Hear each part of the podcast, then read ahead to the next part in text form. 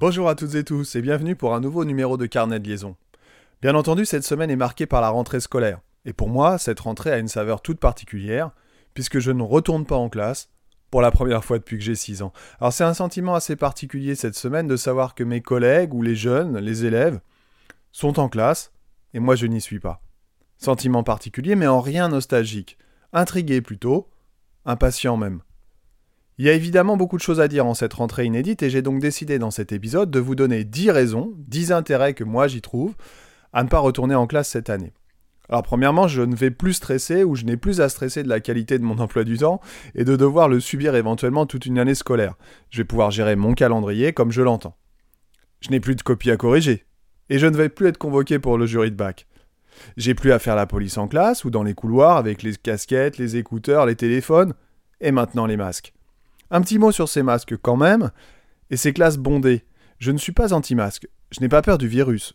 Mais si on va au bout de la logique et de la cohérence, je ne comprends pas comment on peut remettre ensemble 30 ou 35 individus dans une salle fermée dont parfois les fenêtres sécurisées ne s'ouvrent qu'à l'espagnonnette, et nous demander, dans la rue, d'être espacés les uns des autres. Je n'ai pas besoin de regarder bien loin. Ma fille entre en seconde, lycée public, classe de 35 élèves, plus une chaise vide. Alors je comprends pas bien la cohérence entre cette situation et ce qu'on nous demande de faire dans la rue, dans les commerces ou au quotidien. La solution, je l'ai. Dédoubler des classes, recruter des enseignants, être à l'aise, bien espacé, acheter des tables individuelles. Cet été était l'occasion rêvée de remettre à plat certaines conditions de travail qui durent depuis trop longtemps. Mais non, il s'est rien passé. Alors oui, ça coûte des sous, mais il faut savoir si l'école est une priorité nationale ou pas. Donc on ne change rien, et on dit être prêt à toute éventualité. Bref, J'en reviens à ma raison suivante. J'en ai assez d'avaler des couleuvres.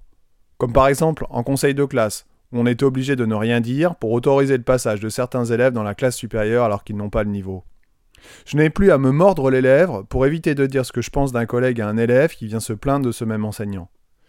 Je n'ai plus à parler fort et ne plus avoir de voix en fin de journée, et cela fait particulièrement sens en ce moment avec les masques.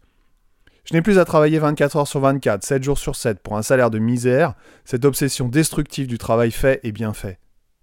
Je n'ai plus cette frustration intense de constater qu'une activité ne prend pas en classe, qu'un grand nombre d'activités ne prennent plus en classe, parce qu'une grande majorité des élèves ne sont plus réceptifs.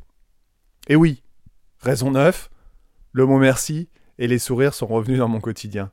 Enfin, c'est très anecdotique, mais c'est plutôt rigolo, et peut-être que je ne le ferai jamais, mais je vais pouvoir enfin partir prendre l'air hors vacances scolaires. Alors oui, je vais rencontrer d'autres difficultés. Oui, l'herbe n'est pas forcément plus verte ailleurs.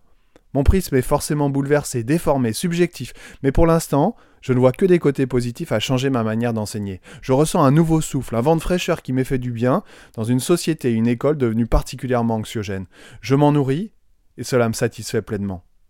Si vous aimez cette émission, N'hésitez pas à évaluer et commenter sur votre plateforme préférée. Je vous dis à bientôt et d'ici là, portez-vous bien.